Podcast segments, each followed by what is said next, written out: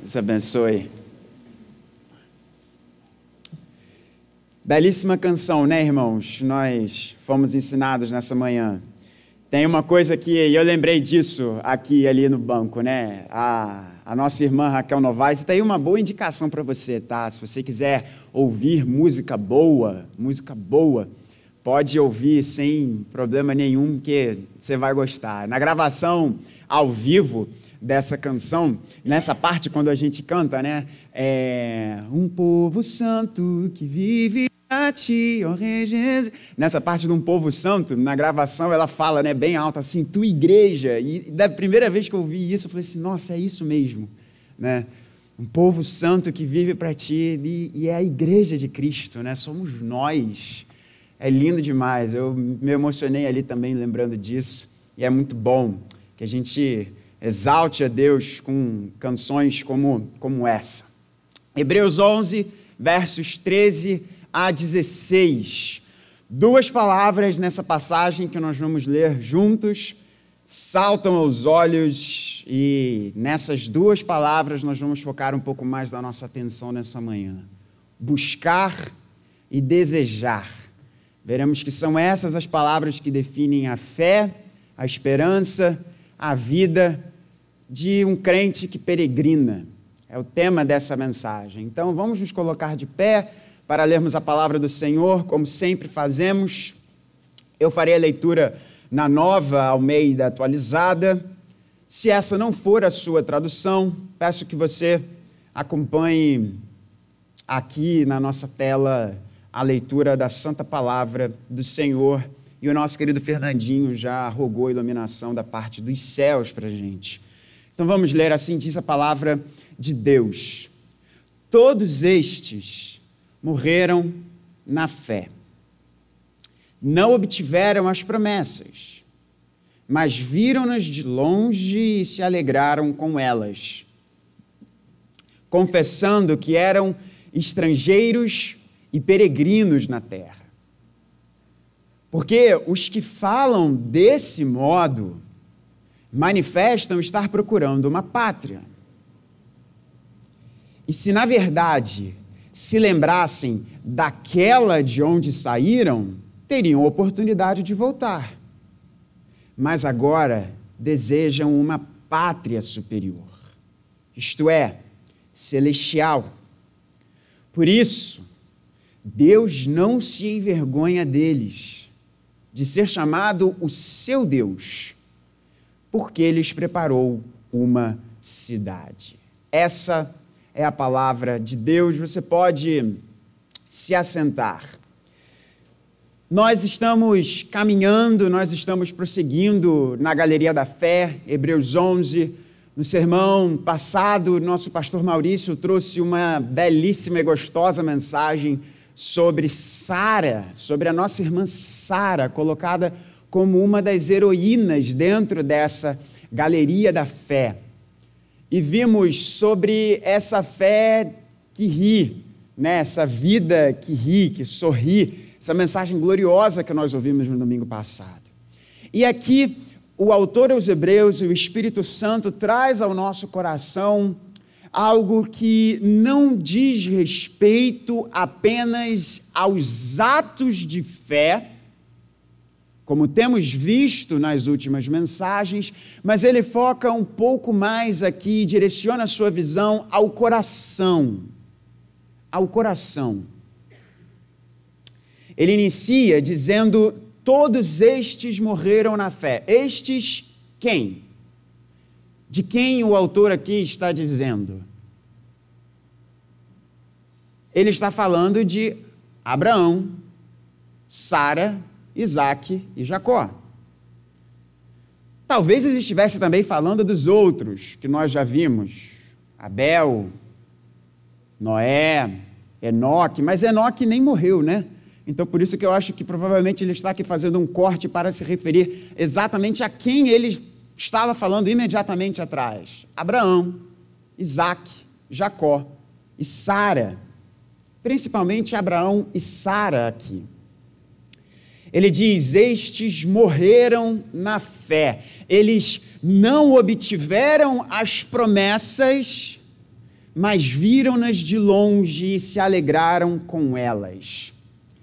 É muito interessante aqui, o primeiro ponto dessa mensagem que a gente tira para o nosso coração é que as promessas de Deus não são principalmente para esse mundo, para essa vida. Ele fala exatamente isso. Estes crentes, esses irmãos nossos morreram na fé. E o que significa morrer na fé? O próprio autor nos diz: significa esse ver de longe e se alegrar no que está vendo. Ora, nós vimos o que é fé no início dessa mensagem.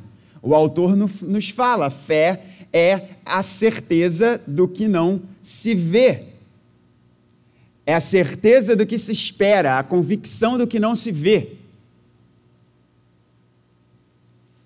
E as promessas de Deus, elas não são primordialmente para esse mundo. É isso que o autor aqui está nos dizendo. Vejamos a vida de Abraão. Abraão morreu sem ver uma grande nação vinda de sua descendência. Ele não viu isso. Deus prometeu isso a Abraão.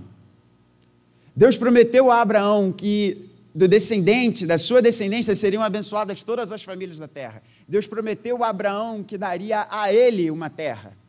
Deus prometeu a Abraão que ele seria pai de uma grande nação, tão grande que superariam até as, os grãos de areia. Você imaginou isso? Ouvir isso de Deus? Seus descendentes serão mais numerosos do que os grãos de areia aqui que você está vendo, Abraão. Vai para a praia, olha para isso. Abraão não viu essas coisas. Há dois domingos atrás, quando nós falamos sobre o peregrinar de fé de Abraão, eu trouxe isso ao coração da igreja. Abraão habitou em tendas, na terra que Deus prometeu a ele. Abraão não obteve em vida a concretização daquilo que ele recebeu como promessa de Deus.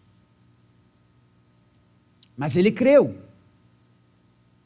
E vimos que Abraão habitou em tendas, olhando as cidades estabelecidas na Palestina, na terra que Deus prometeu dar a ele.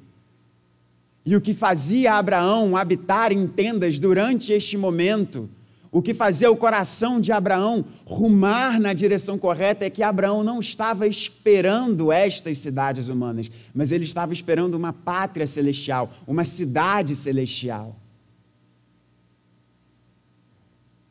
E o autor usa aqui essa expressão muito interessante para falar sobre o que Deus nos promete e como nós nos relacionamos com essas promessas de Deus aqui em vida. Ele fala: Estes que morreram na fé olharam de longe, viram e se alegraram com elas. Vou trazer um exemplo aqui para você entender de uma forma muito clara.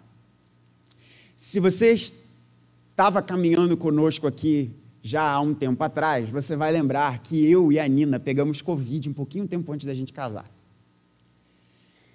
E desde que a gente começou a namorar, a gente sempre procurou, né, vida, estar tá junto. A gente, invariavelmente, eu saindo do escritório, ou ela saindo do escritório, a gente se encontrava, eu passava na casa dos meus sogros, ou ela fazia uma visitinha de médico lá em casa, ou a gente saía. Era muito difícil a gente ficar, vai lá, mais do que dois dias sem nos vermos. A gente procurava estar junto. Quando a gente tentava ir junto à academia, E foi muito estranho quando a gente ficou com Covid, porque eu tinha que ficar no quarto, isolado, e ela também. E eu lembro a sensação quando a gente se viu de novo. Quando eu a busquei, e os meus sogros moram na Princesa Isabel, né? E geralmente era assim, né? Quando se, eu, quando eu a buscava para alguma coisa lá na casa dos meus pais, é, eu parava o carro, né? E a portaria dos meus sogros fica aqui para o lado direito. E aí eu lembro perfeitamente bem, né, a portariazinha de grades ali pequena, quando ela abriu a porta, eu estava dentro do carro, a felicidade que eu fiquei de ver a minha, daqui a pouco, esposa, né, vindo, saindo das grades e vindo na minha direção. Ela não estava sentada ali comigo no carro, mas eu já estava vendo a minha futura esposa vindo aqui na minha direção. E aquilo alegrou o meu coração. E não é assim quando você fica longe de alguém. Você já olhou as pessoas em aeroportos? Que coisa interessante. Tem até um filme, que eu não lembro agora qual é o nome desse filme, mas ele termina com essa com, com cenas reais de pessoas. É uma comédia romântica super interessante. Simplesmente amor? Acho que é essa. É uma cena de pessoas chegando no aeroporto e sendo abraçados pelos seus entes queridos que estavam ali aguardando por elas. Se você já teve essa experiência, é muito gostoso de estar de um lado ou de outro. Quando você está chegando e você ainda está longe e você olha os olhos de quem está te esperando e você vê a felicidade daquela pessoa. Ou então, quando você, principalmente quando você está do outro lado, que você está esperando alguém e você olha essa pessoa de longe, essa pessoa ainda está longe, mas você já viu você já é como se você já pudesse estar sentindo o cheiro daquela pessoa, ou ouvindo a voz daquela pessoa. Está longe, mas você, seus olhos já estão vendo ela. É exatamente isso em relação ao que Deus nos promete. É exatamente isso.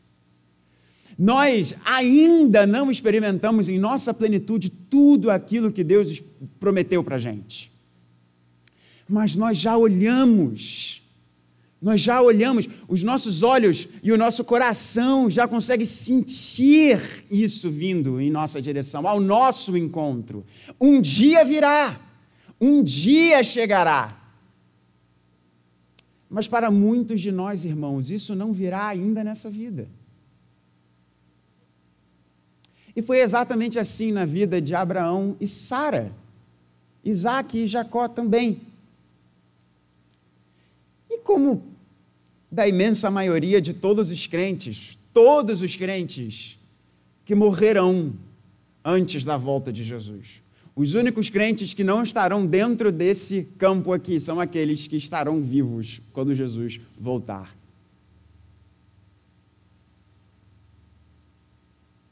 Vemos de longe, mas nós sabemos isso, é, é isso está vindo em minha direção são dois amantes que se aguardam e se esperam e sabem que o encontro irá acontecer.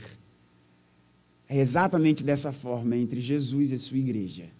Nós que somos a noiva do Cordeiro e ele que é o esposo amado, desejado das nações. Ainda virá, irmão. Mas as promessas de Deus não são principalmente para essa vida. O que significa que eu e você viveremos em tendas nesta vida, enquanto a nova Jerusalém ainda está descendo do céu ao nosso encontro.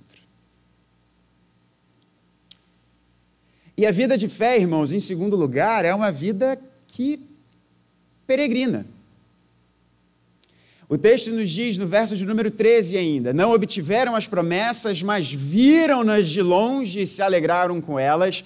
Guarda essa ilustração, exatamente isso. É como se as promessas de Deus estão ali, ó, como se elas estivessem por detrás daquelas grades brancas da nossa igreja. Nós já podemos vê-las, o nosso coração já consegue senti-las, mas elas ainda virão. Elas ainda virão. Nós já antecipamos, de certa forma, o gozo dessas promessas que virão mas nós ainda plenamente não a experimentamos, não as experimentamos. E no verso de número 13 ele diz: Eles confessavam que eram estrangeiros e peregrinos na terra. Se as nossas, e presta atenção nisso, se as nossas promessas, se aquilo que Deus tem separado, preparado para nós, se o que nos aguarda não é principalmente para esta vida, mas para o futuro que nos aguarda, a nossa vida não é deste mundo. A nossa vida não é deste mundo.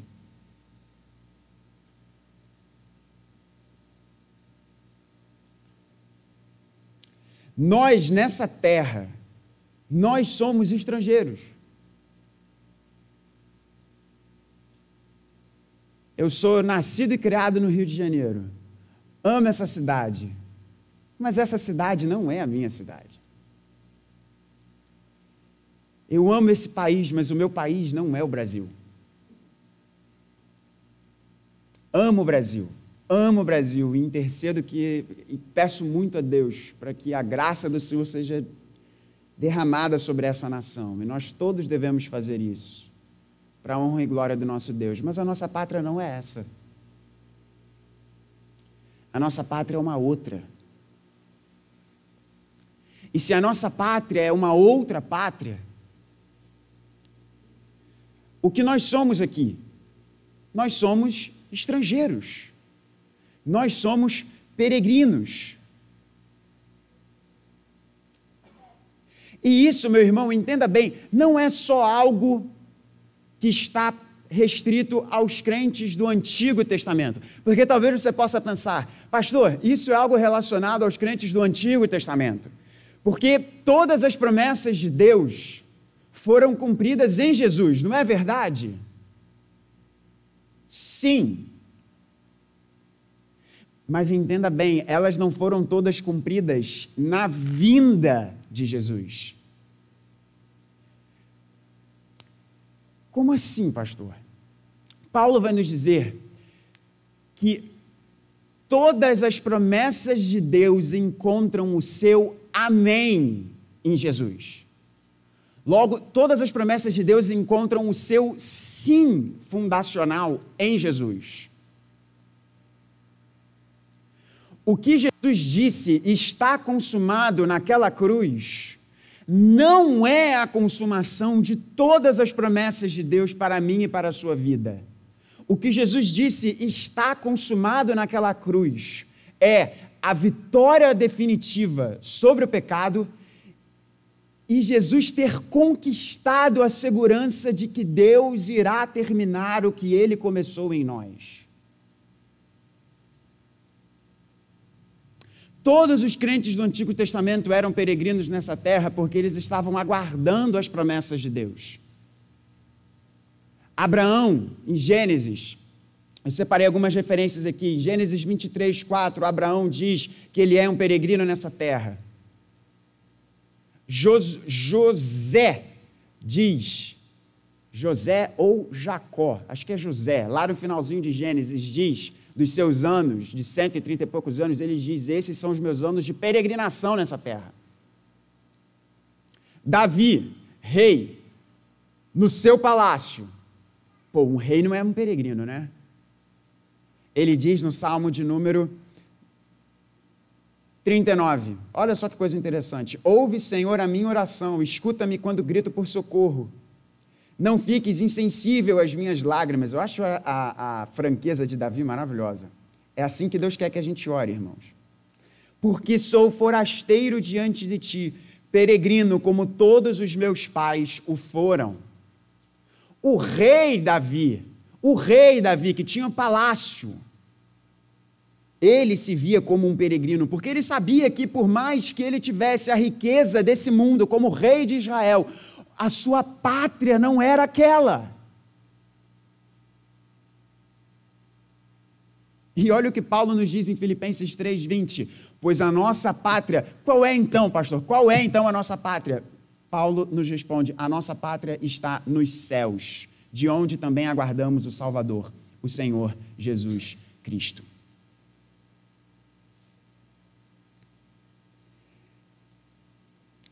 E eu preciso falar isso para vocês de uma forma muito direta ao seu coração, meu irmão, minha irmã. Eu preciso lembrar isso a você, na verdade, como eu tenho que lembrar o meu coração. Irmãos, nós não somos desse mundo. Nós não somos desse mundo. E eu vou falar mais uma vez para você lembrar, e o meu coração também, eu e você não somos desse mundo, irmãos. A nossa pátria não é essa daqui.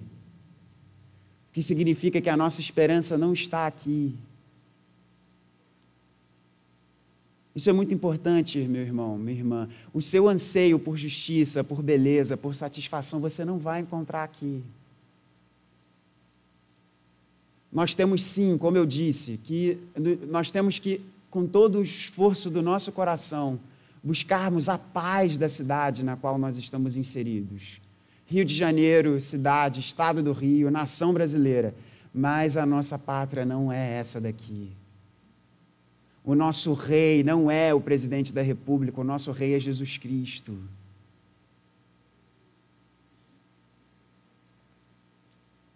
seu os seus anseios de completude não serão supridos por esse mundo. Não serão.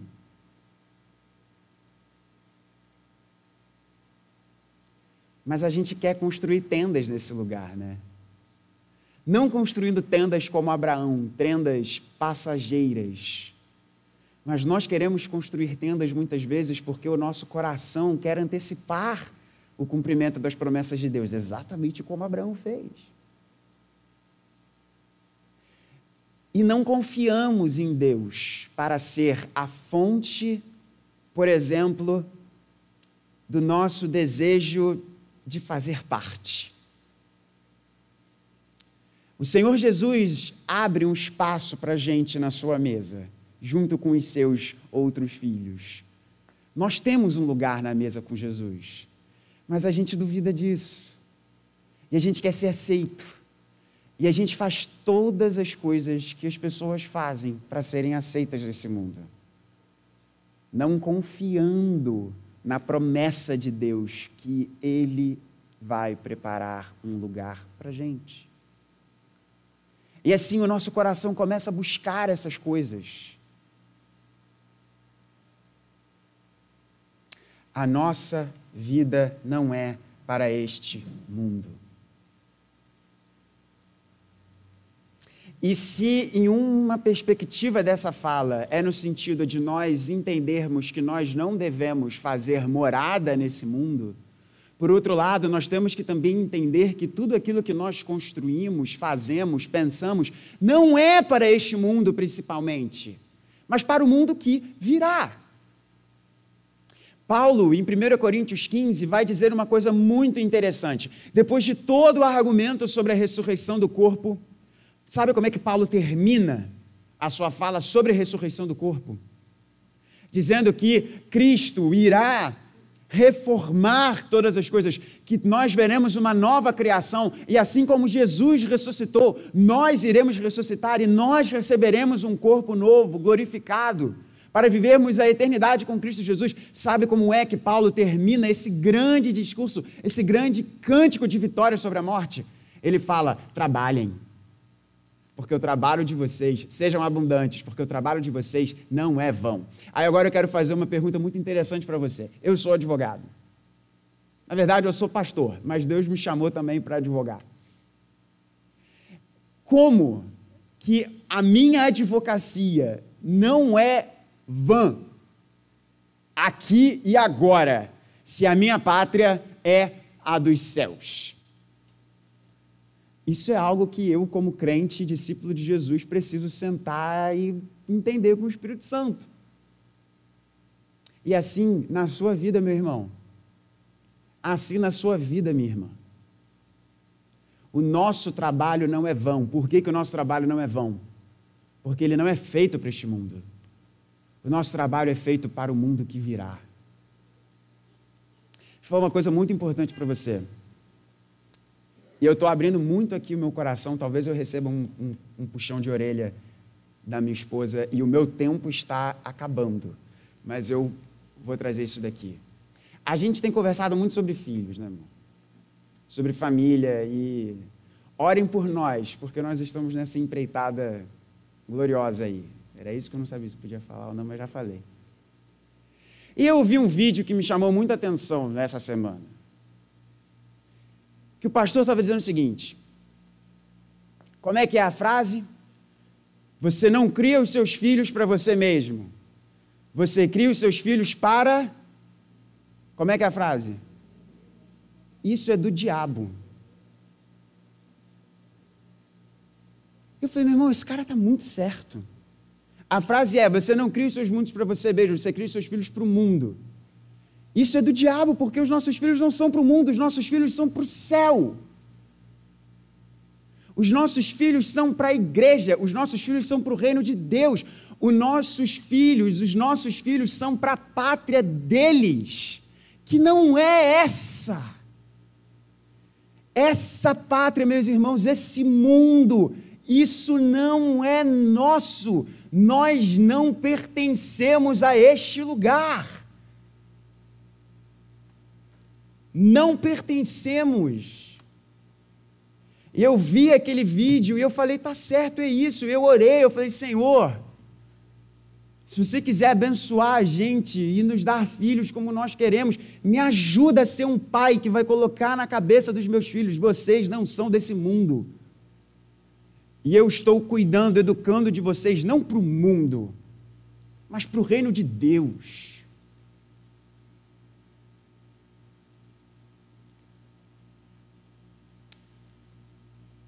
Você não é desse lugar, você não é desse mundo. E se, não esse, e se esse mundo não supre o seu desejo de prazer e satisfação, como C.S. Lewis muito bem diz, é porque você não foi criado para esse mundo para a gente fechar, caminhar para o encerramento, na verdade. As promessas de Deus não são principalmente para esse mundo. A vida de fé é uma vida de peregrinação, porque nós não somos daqui, essa é a consequência prática. Se as promessas de Deus não são para esse mundo, principalmente, significa que nós estamos aqui, mas nós não somos daqui. E o nosso destino não é esse daqui aqui. Novos céus e nova terra aqui, mas não este mundo.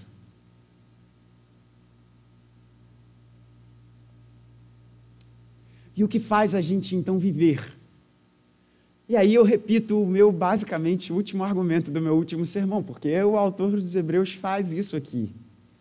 Como que nós vivemos o que separa esse começo da vida cristã, que aguarda as promessas, e esse, digamos, término, final, fim, não fim de término, perdão, mas a finalidade da vida cristã, que é nós recebermos as promessas de Deus. E qual é a maior e mais gloriosa de todas as promessas de Deus? Deus, no final do livro do Apocalipse, dizendo: Eu sou o seu Deus e você é o meu povo. E vocês são o meu povo. Essa é a maior promessa de Deus. Como que nós vivemos essa vida aqui? E aí entra o buscar e o desejar que eu falei no início, que são as palavras que mais saltam os olhos nessa passagem aqui. Na continuidade do verso, da passagem, ele diz: Porque os que falam desse modo manifestam estar procurando uma pátria. Os que falam desse modo quê? Confessam que são peregrinos nessa terra. Os que falam isso que eu acabei de dizer, nós não somos desse mundo. Quem fala desse jeito está manifestando procurar uma pátria, buscar uma pátria. E a argumentação é muito interessante. Ele diz: e se na verdade se lembrassem daquela de onde saíram, teriam oportunidade de voltar. O que o autor dos Hebreus está dizendo é o seguinte: se esses que falam, nós não somos desse mundo, tivessem ainda em seu coração esse desejo de ficar nesse mundo, eles voltariam para esse mundo, mas quem não é desse mundo não faz isso. Quem não é desse mundo queima os seus navios em relação a essa vida.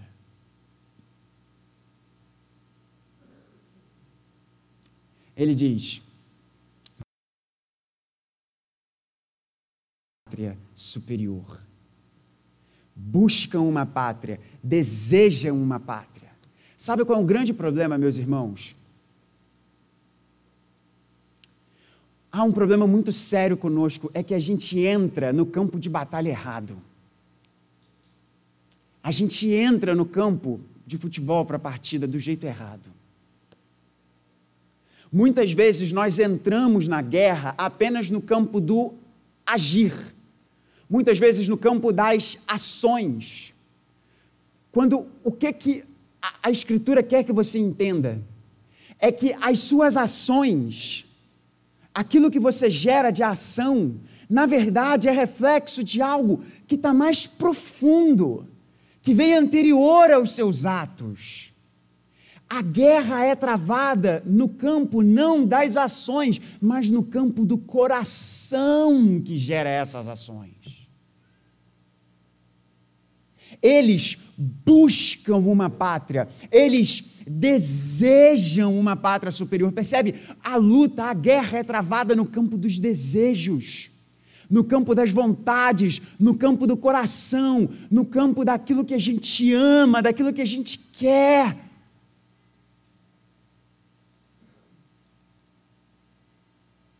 O que nós devemos pedir a Deus não é primordialmente que os nossos atos sejam de uma forma diferente. O que nós temos que pedir a Deus é: Senhor, inclina o meu coração para você.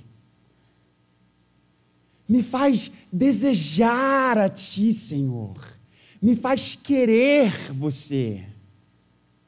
Me faz querer o Teu reino, me faz querer a Tua palavra, me faz querer quem você é. E aí, irmãos, nós iremos parar de mentir. Nós vamos amar a nossa esposa, amar o nosso marido como devemos amá-los. Nós seremos homens e mulheres que darão um testemunho correto, cristão, justo e santo diante da sociedade. Quando nós desejarmos a Deus, quando nosso coração pulsar querendo o Senhor.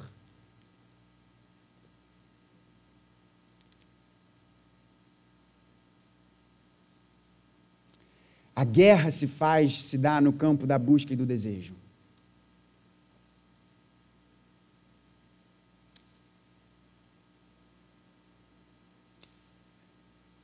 Para a gente fechar aqui, nós já estamos bem pertinho do nosso horário de culto. Vai ser um desafio esse negócio, gente.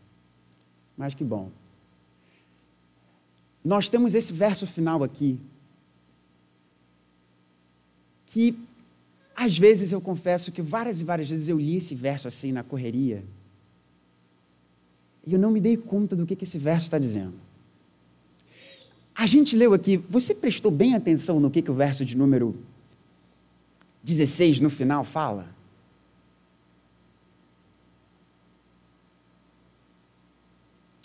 Por isso, por isso o quê? Por, por isso, por, por esses que não são desse mundo, esses desejam uma pátria, buscam uma pátria que não é aqui. O seu desejo está não para isso que está aqui, mas para uma pátria celestial, para um reino celestial. Por isso, Deus não se envergonha deles, de ser chamado o seu Deus. Uau! Eu fui buscar a paráfrase desse texto na mensagem, é muito interessante. E olha como que o autor fez uma paráfrase desse texto aqui, para explicar. E aí eu acho que vai ficar ainda, vai fazer. Se o seu queixo não caiu apenas dizendo que Deus não se envergonha de ser chamado o Deus desses que buscam uma pátria além do que esse mundo. Eu vou ler para você a paráfrase aqui, que deveria fazer seu queixo cair. É fácil entender porque Deus é tão orgulhoso dessas pessoas e porque há uma cidade à espera delas. O que, que o autor aqui fez? Ele só trocou. Né? O texto diz: Deus não se envergonha. Qual é o oposto de não se envergonhar? Quem não se se orgulha. Senhor, é sério, Senhor, você se orgulha de mim? Foi o que eu pensei aqui quando eu li isso. Ô Senhor, peraí, peraí, peraí, peraí, peraí. É isso mesmo? Por que, que Deus se orgulha? ou não se envergonha desses que buscam uma pátria celestial? Porque o que há de tão impressionante nessa pátria celestial? Essa pátria celestial é descrita para a gente no finalzinho do Apocalipse. E sabe qual é a grande característica dessa nova cidade? Que o próprio texto aqui nos diz que Deus preparou uma cidade para eles. Essa cidade que estava no coração de Abraão e da sua esposa Sara, habitando em tendas juntos com os seus filhos, olhando as cidades estabelecidas na Palestina, enquanto Deus havia prometido a eles aquela terra mas eles vivendo ali, sabendo, nossa, a nossa esperança não são essas cidades, a nossa esperança, na verdade, é uma outra cidade. A grande característica dessa cidade para a qual eu e você, meu irmão, nós iremos, é porque Jesus é o centro dessa cidade. Essa cidade, irmãos, não tem templo, porque Jesus é o templo dela. Essa cidade, irmãos, não tem sol, porque Jesus é a sua luz nós estaremos para todos sempre com Jesus. Ele foi crucificado nesse mundo para que a nossa esperança não esteja nesse mundo. Ele foi aquela cruz nessas ruas para que o nosso coração anseie pelas ruas de ouro da cidade de Jesus. Ele foi crucificado fora de Jerusalém para que o nosso coração anseie pela nova Jerusalém, vinda da parte dos céus, preparada, vestida para o seu noivo. Que esse seja o desejo do seu coração. E que Deus nos abençoe. Vamos orar?